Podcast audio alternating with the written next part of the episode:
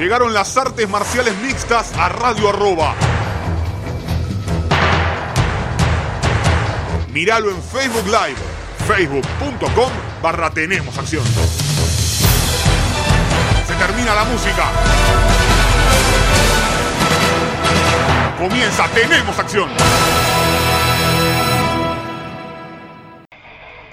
Hola, hola, hola, hola, ¿qué tal amigos? Bienvenidos a una nueva edición de Tenemos Acción en Radio Arroba con todo lo que ha dejado el mundo de las artes marciales mixtas y los deportes de contacto.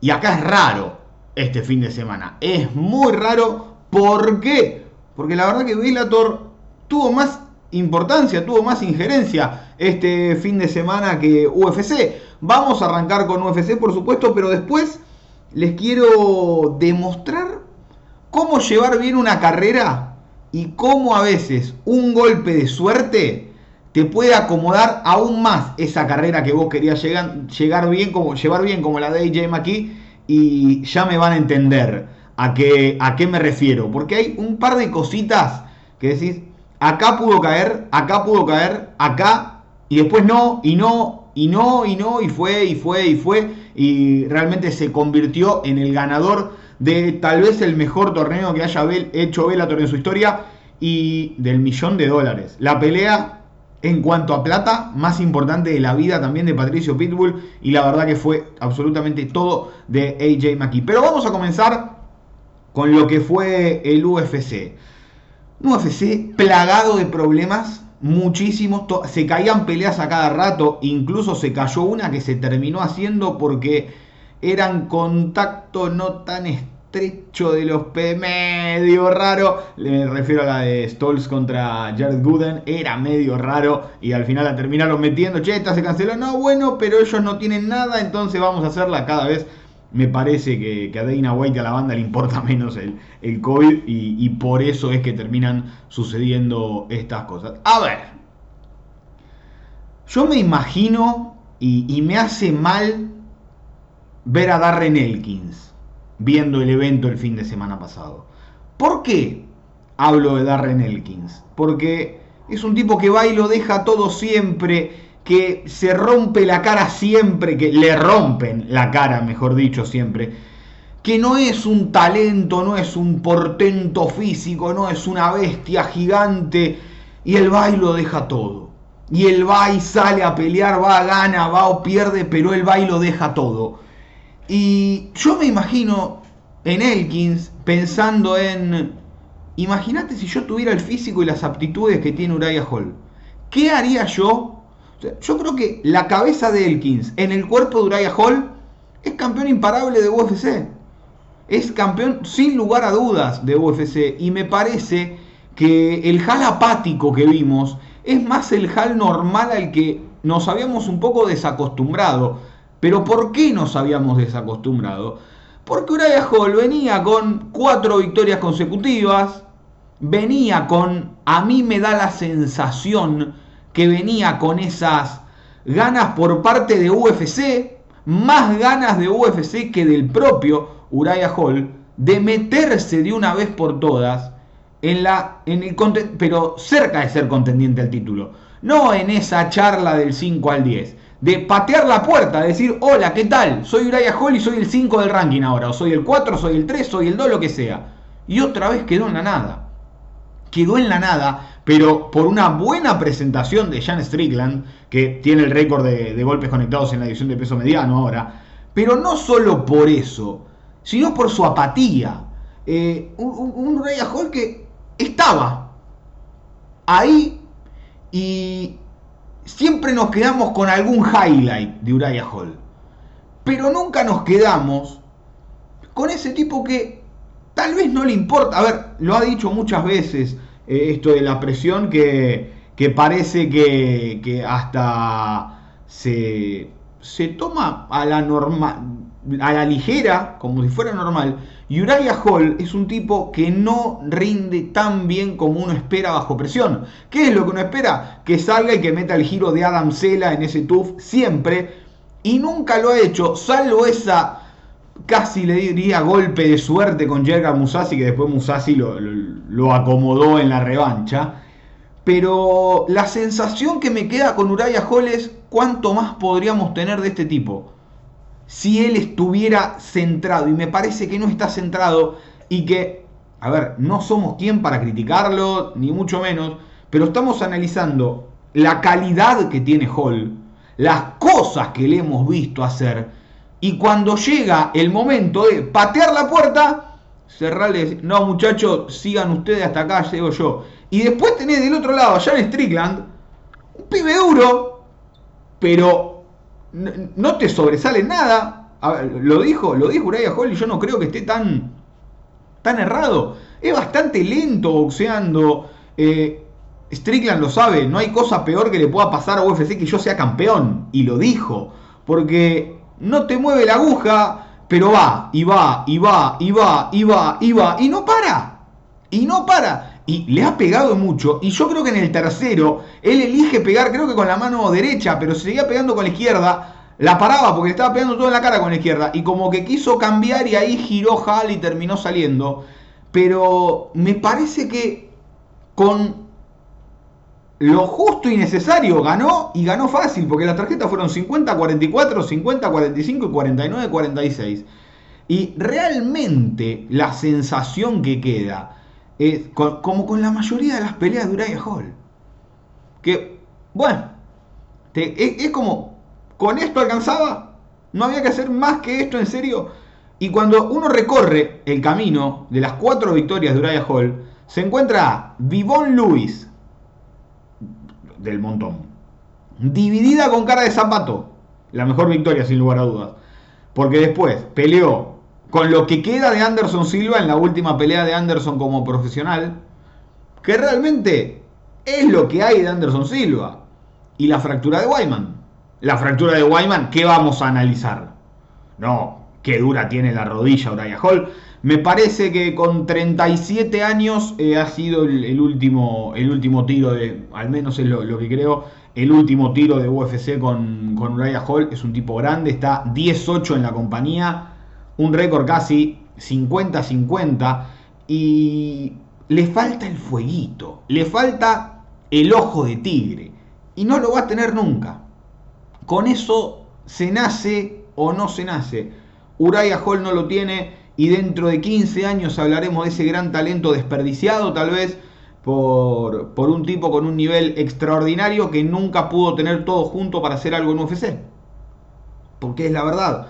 Realmente eh, lo, de Uriah Hall es, es, todo, es psicológico.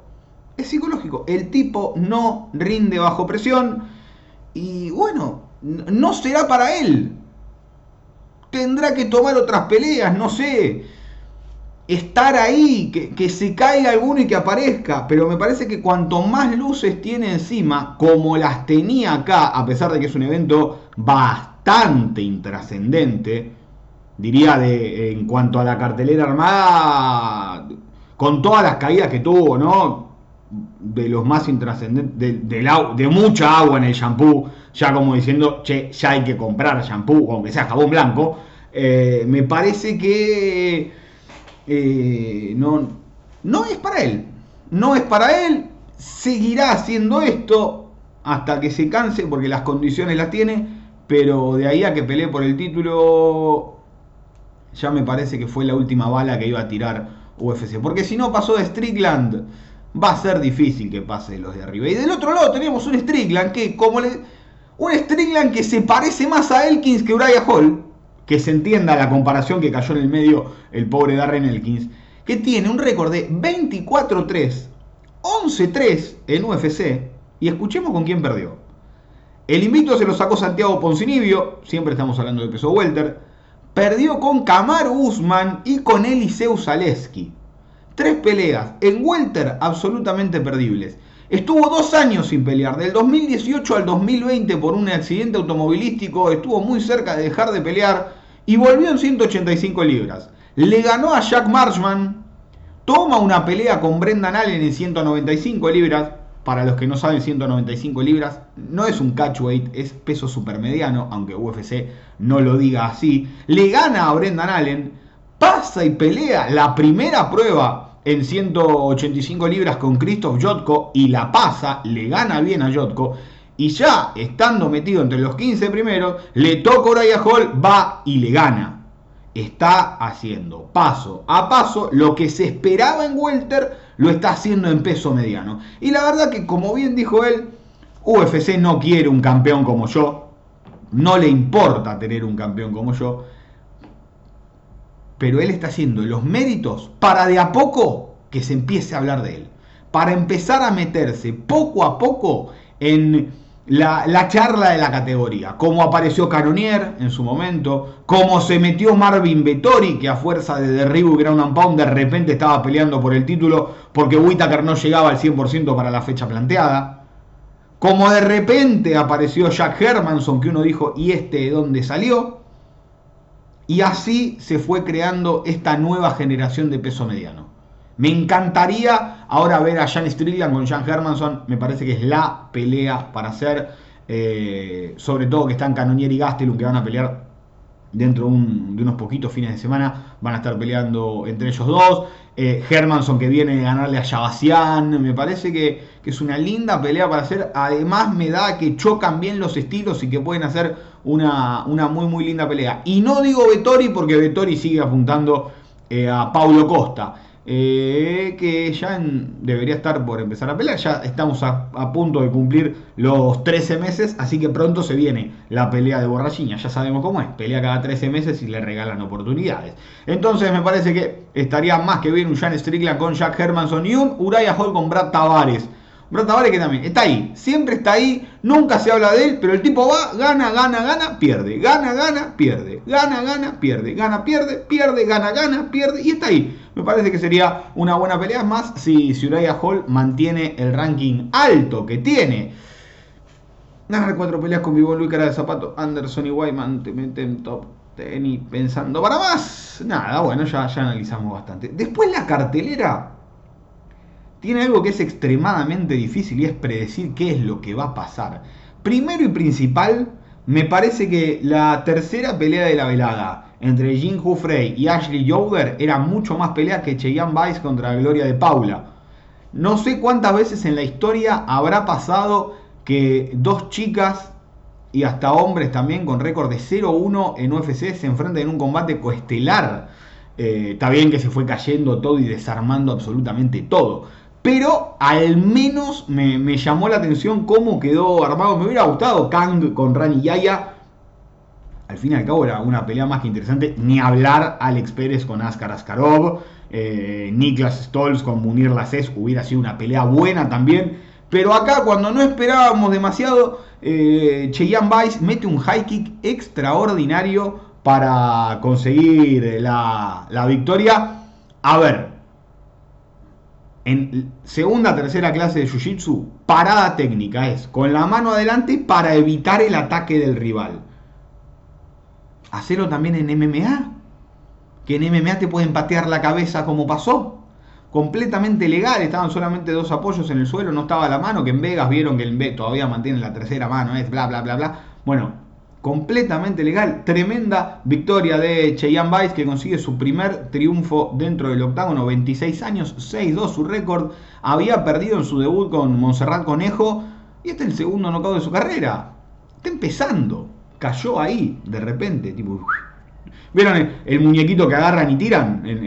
Que, nunca lo agarrás con esa, con esa mano de, los fichines, que nunca lo agarran, nunca pesan más, son, son blanditas. Bueno, acá hicieron lo mismo, pero UFC agarró, tiró, salió y Cheyenne Vice consigue un gran knockout, eh, un knockout técnico fue en realidad en la primera vuelta.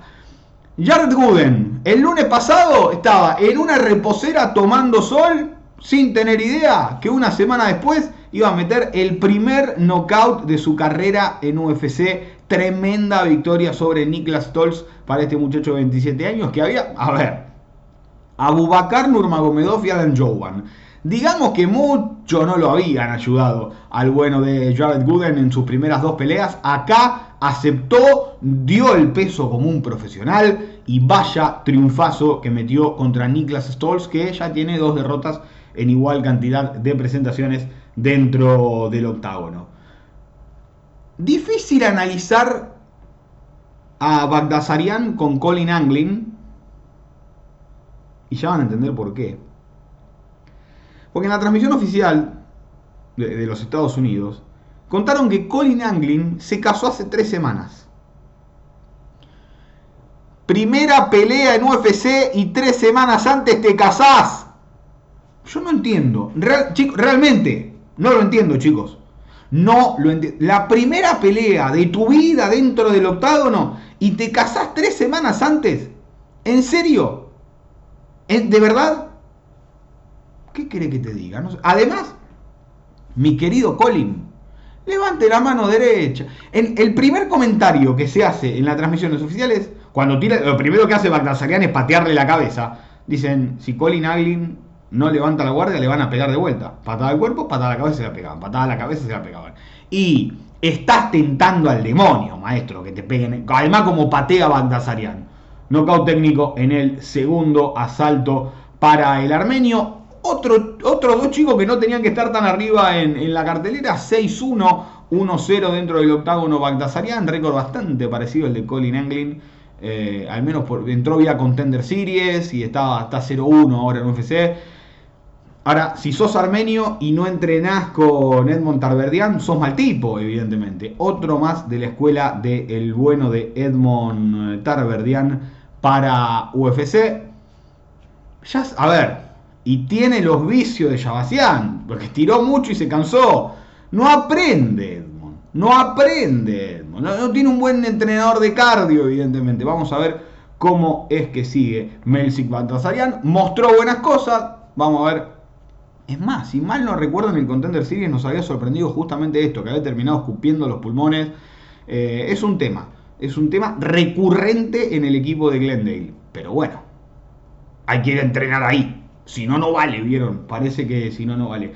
Una de las mejores peleas de la noche, Jason Witt le ganó decisión mayoritaria en 3 a Brian Barberena. Como saben, no vi la pelea en vivo. Después, hoy, hoy por la mañana me tomé el trabajo de, verlas, de analizarlas y, todo lo, que conlleva para hacer el programa. Y fue emocionante, pero no fue la gran pelea extraordinaria, pelea del año que se habló en redes. Estamos, me parece, con ganas de ya tener esa pelea del año con ganas de tener los dos tipos tirando, tirando y tirando. Me parece que estamos con ganas de tener eso. Y yo pediría calma. Me parece que eh, Barberena le dio un poco de, de, emotividad en ese minuto y medio final, tirándolo todo, y Jason Witt prendiéndose en el revoleo, pero calma, o sea, no hubo dos rounds de 10-8 como, como uno le dio el 10-8 el segundo a Vitti y, otro le dio 10-8 el tercero a Barberena. Fue un 29-28 clarísimo. Ganó eh, nunca mejor puesto de Vanilla Gorila. El, es un gorila. No entiendo cómo pesa 70 kilos ese muñeco. No entiendo cómo Jason Witt se mete en 70 kilos. Pero ahora está 19-7. 2-12 en UFC. 34 años tampoco era lugar para estar el, el orden ese de, de, la cartelera. Chris Grutzemacher le ganó decisión unánime en 3 a Rafa García. Y estos son los tipos que nos van a dar peleas buenas siempre. Mientras estén, sabemos que algo divertido va, va a pasar, va a suceder algo. Siempre algo hacen. Ya sea Barberena, eh, perdón, bueno, Barberena también, pero Grutzemacher, Rafa García. Me llamó la atención los flojos de cardio de García te lo hubiera entendido la primera pelea, no así en esta, me parece que, que patinó un poco ahí, pero al fin y al cabo fue una gran pelea. Otra gran pelea, Dani Chávez contra Kai Kamaka. Dani, yo después de ese piquete de ojo, chicos, yo no salgo más. Los quiero a todos, me voy, no vuelvo a pelear en mi vida. Bueno, Dani Chávez volvió a pelear y a los 30 segundos rodillazo abajo. No llega a impactar con la rodilla, en realidad pega más con la tibia. Pero golpe bajo, pobre Dani Chávez. Y ese punto abajo le termina costando la pelea a Kai Kamaka que eh, termina siendo decisión mayoritaria. Dos tarjetas 28-28, una 29-27 para el eh, hawaiano que, como todo el hawaiano, si lo llaman, él atiende y sale a, dar guerra. Recordemos que Dani Chávez iba a enfrentar a Dujo Choi al, coreano, al Superboy eh, coreano, que también hace un, gran, un buen tiempo que no está, servicio militar, etcétera, etcétera. Ya sabemos todas las cosas que suceden en Corea del Sur respecto a eso. Sos deportista profesional, capaz que en un momento de la, cuando lo tenías que hacer, demostraste que tenías chances de llegar a algo, entonces en lugar de un año después devolvés, eh, no lo haces en ese momento, sino que lo haces dos años después eh, perdón, entregás dos años al servicio militar en lugar de uno, algo que le pasó a Chan Sung Jung. Chan Sung Jung pierde con José Aldo y tiene que hacer dos años de servicio militar obligatorio. ¿Por qué? Porque no lo consideraron exitoso porque no era campeón de UFC. O sea, la única forma de que te consideren exitoso en Corea es ser campeón. Cualquier llamativo, cualquier similitud con la realidad es pura coincidencia. O sea, si Chan Sung Kung noqueaba a Aldo, zafaba de los dos años de, de servicio militar obligatorio. Como se sacó el hombro del lugar, no zafó dos años porque nos debes que cuando te salteaste antes. Eh, nada, raro, es, es, realmente raro. Lo cierto es que Kamaka y Chávez terminaron empatando en fallo mayoritario. No veía mal una victoria de Kamaka, también sorprendido por, por el nivel de, de Kai Kamaka de third que eh, tomó la pelea con unos 15, 20 días de anticipación, no mucho más que eso, y estuvo completamente a la altura. Muchos pensaban que Chávez lo iba a pasar por arriba y lejos estuvo de serlo. Rara noche para los colombianos que no nacieron en Colombia. Empate para Dani y derrota para Brian Barberena. Jin Frey volvió al triunfo, segunda victoria consecutiva para ella dentro del octágono. Le ganó una bastante linda pelea, estuvo bastante buena la pelea, ¿eh? A Ashley Yoder 30-27, las tres tarjetas fallo unánime. En un momento que, fue en el único momento que, peligró un poquito la victoria de Frey, metía jab recto, jab recto, jab recto Yoder, pero le pegaba todas. Le tiró cinco seguidos, le metió las cinco manos hasta que Frey amarró, salió un poquito. Pero la verdad fue, fue una linda pelea. Otra linda pelea, la de Sarruk Adashev ganándole por fallo unánime a Ryan Benoit. Lo molió a Low, la, Benoit la bancó, también lo tocó. Muy, muy linda pelea. Y en la primera de la velada, Phil Rowe le ganó a Orion Cose. Los hermanos Cose eh, que suelen dar este tipo de peleas. Salió con todo. A ver, detalle. Si Phil Rowe puede dar el peso, porque estuvo a dos libras y media por encima de la, de la libra 173.5 dio con libra de tolerancia de la 171, dos libras y media por encima. El tipo tiene una talla tremenda para la categoría y cosa encima chiquitito.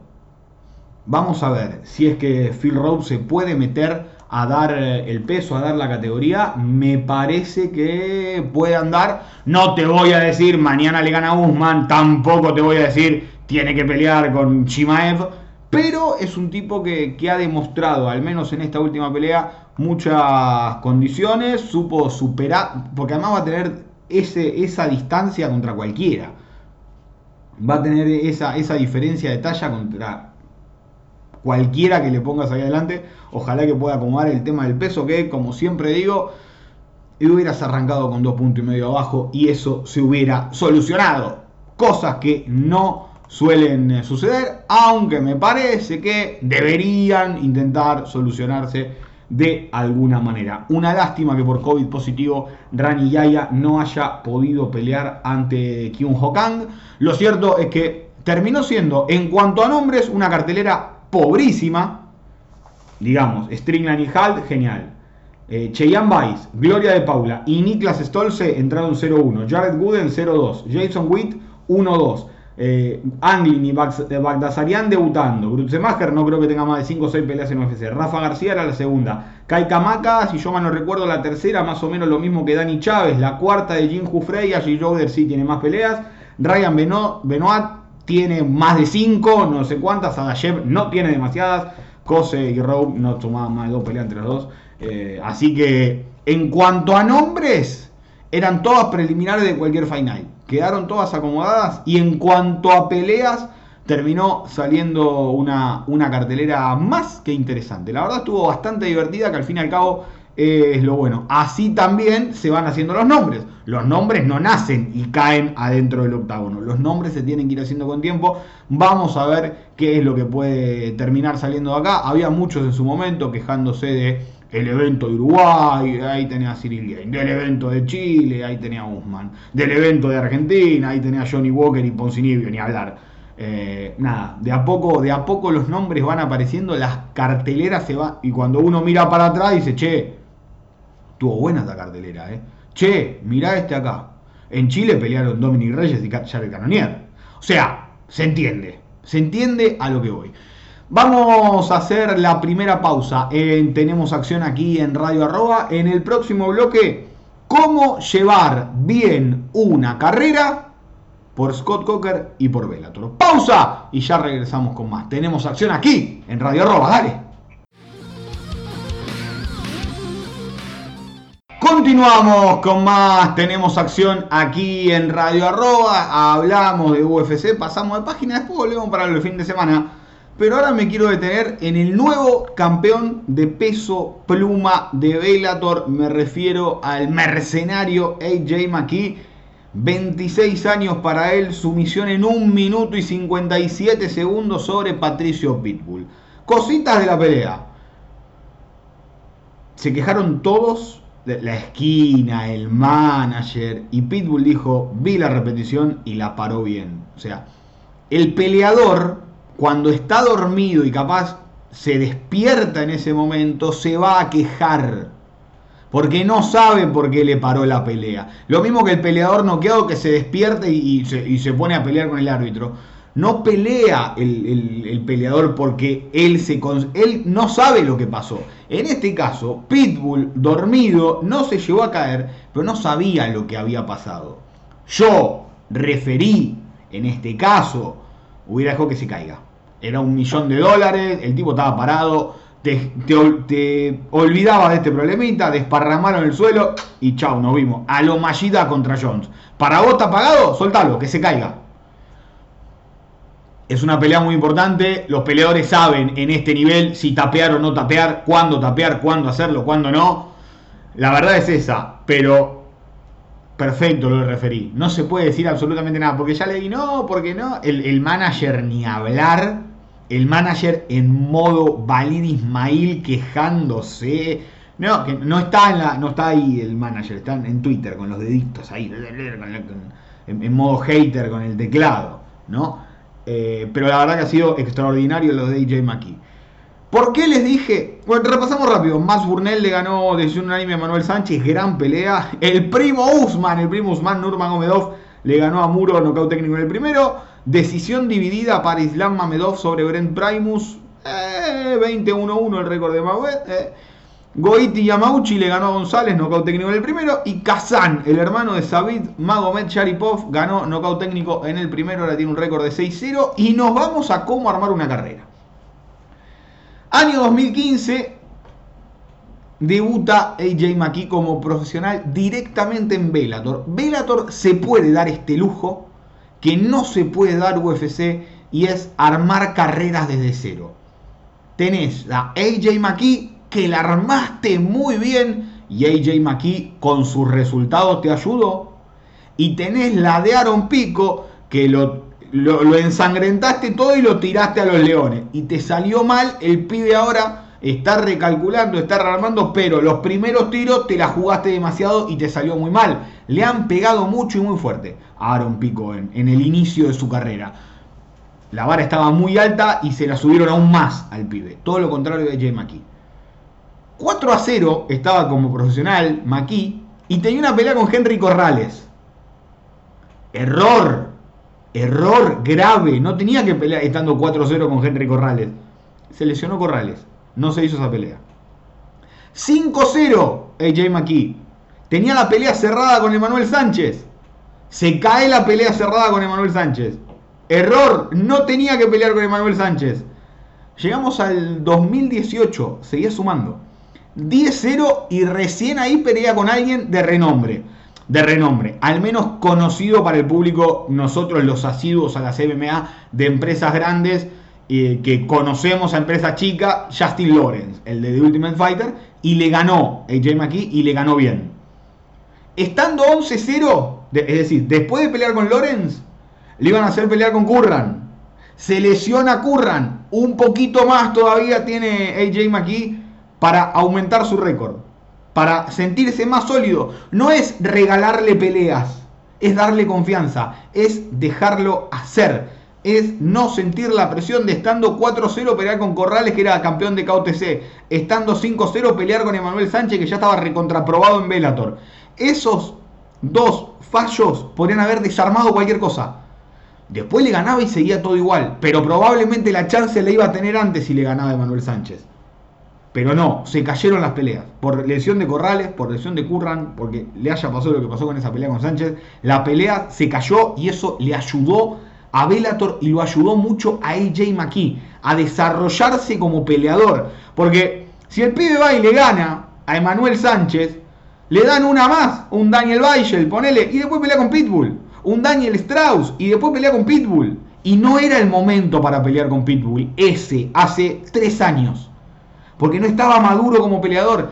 Y a esos pibes le das una pelea mal, pierden dos o tres peleas, Bellator dice, ya está, hasta acá llegué, y terminan peleando por 40 pesos en Kansas City. Entonces, acá lo hizo bien y a la vez tuvo suerte en el momento que tuvo que tenerla. Porque se lesiona Curran y ahí empieza. Macapá, John Macapá, durísimo brasileño, le gana. Crawford, tal vez el único no de renombre de los últimos, le gana.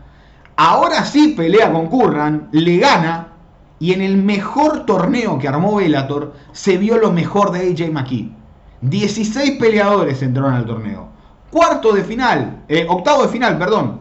Prueba dura, Georgie Karahanian, un tipo extremadamente probado. Todos pensábamos, guarda con Karahanian, lo puede complicar. Como por ejemplo le ha ganado a Bubba Jenkins, que Bubba Jenkins era otro de los apuntados por Bellator que está peleando en PFL ahora. 8 segundos, knockout en 8 segundos para AJ McKee. Se sortea el cuadro del torneo, acá te puede pasar cualquier cosa. Acá te podía tocar Pitbull, acá te podía tocar Adam Borix, te podía tocar cualquiera. Se seleccionaban, no sé si se acuerdan, ese, ese torneo que tanto discutimos con Walter. Derek Campos, dura pelea, la pasa bien, sumisión en el tercero. Semifinales. Viene Darion Caldwell, había el ex campeón de peso gallo que había subido de categoría a peso pluma. Inventó un neckcrank, lo sometió en un minuto 11. Se cargó a un ex campeón en un minuto 11. Sobre todo porque, no, bueno, hay que ver qué hace con la espalda contra la lona Maki teniendo en cuenta que Caldwell es un luchador del carajo. Pim, lo sometió en un minuto, Caldwell ni se enteró que estaba pasando. Pero ni se dio por enterado Darion Caldwell lo que pasaba mientras McKee salía y decía, dame el cinturón y el millón de dólares. Un minuto 57 después le metió un high kick a Pitbull, le festejó antes, le volvió a pegar, le metió la guillotina y lo finalizó. Señor McKee, yo me saco el sombrero con usted brillante Maki y brillante Velator. ¿Lo tocó la varita en un par de momentos? Sí, pero como hablamos mal de Velator cuando se manda tantas, tenemos que reconocer lo que hizo bien. Y a Maki Velator lo hizo de cero. No era nadie AJ McKee antes de que entre a Velator. No llegó 3 o 4-0. También lo ha hecho. A ver, y Velator tiene sus peleadores franquicias. Los hermanos Freire, por más que Patricky es como él, Gustavo de Guillermo, ¿se entiende? Eh, Chandler, Chandler es, eh, era superestrella de Bellator antes de llegar a UFC. Patricio, ni hablar. Llegaron todos con muy pocas peleas. Douglas Lima ya llegaba con un roce mayor que los hermanos Freire, que Chandler, ni hablar que Pat Curran.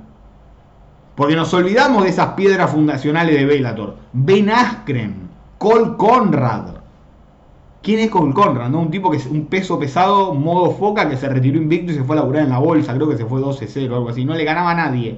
Muchos peleadores armó Bellator a lo largo. Y Lima Ley McFarlane, que ahora perdió el título, al fin y al cabo la armó Bellator de cero.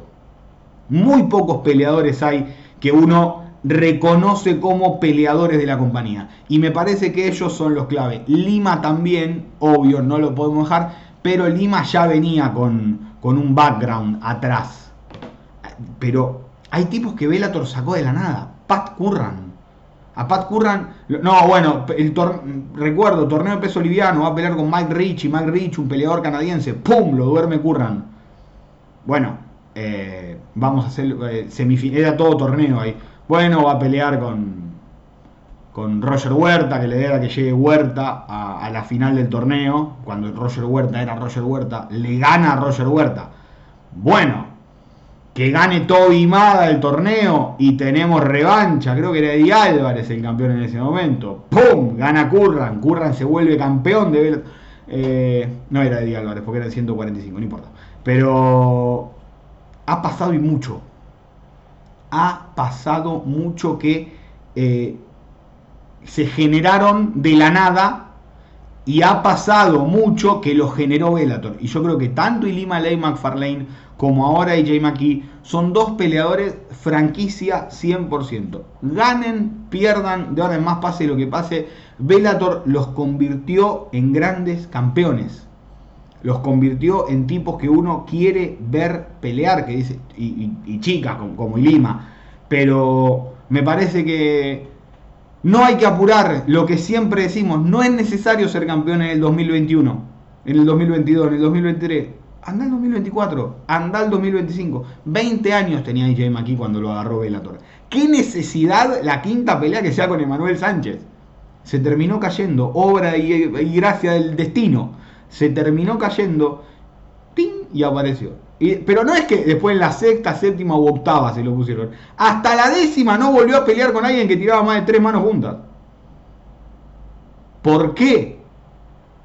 Porque no tenía nivel para pelear. Y al no tener la, la maquinita esa de, dale, que pelee, que pelee, que pelee, que pelee, que pelee. Mali tiene que ser campeón, Mali tiene que ser campeón. ¿Cuándo pelea Mali? ¿Cuándo pelea Mali con uno bueno? ¿Cuándo le van a poner un top 10 a Mali? ¿Cuándo le van a poner un top 5 a Mali? ¿Cuándo le van a poner la campeón a Mali? Ah, no le ponen un campeón porque lo cagan a palo. Y sí, lo va a cagar a palo.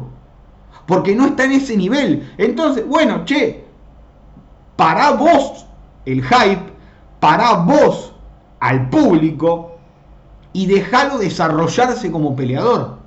Que no te pase lo que te pasó con Alexander Hernández en UFC, ni hablar con Paige Van Sant. Ahora el despelote que hicieron con Macy Barber y Miranda Maverick cruzándolas entre ellas. Que no pase eso. Pueden ir por caminos diferentes los peleadores para concluir llegando a un mismo punto que sea el cinturón y pelear por el cinturón. Y hablando de cinturones, este próximo fin de semana estará el inentendible interino de peso completo entre Derrick Lewis y Cyril Gain.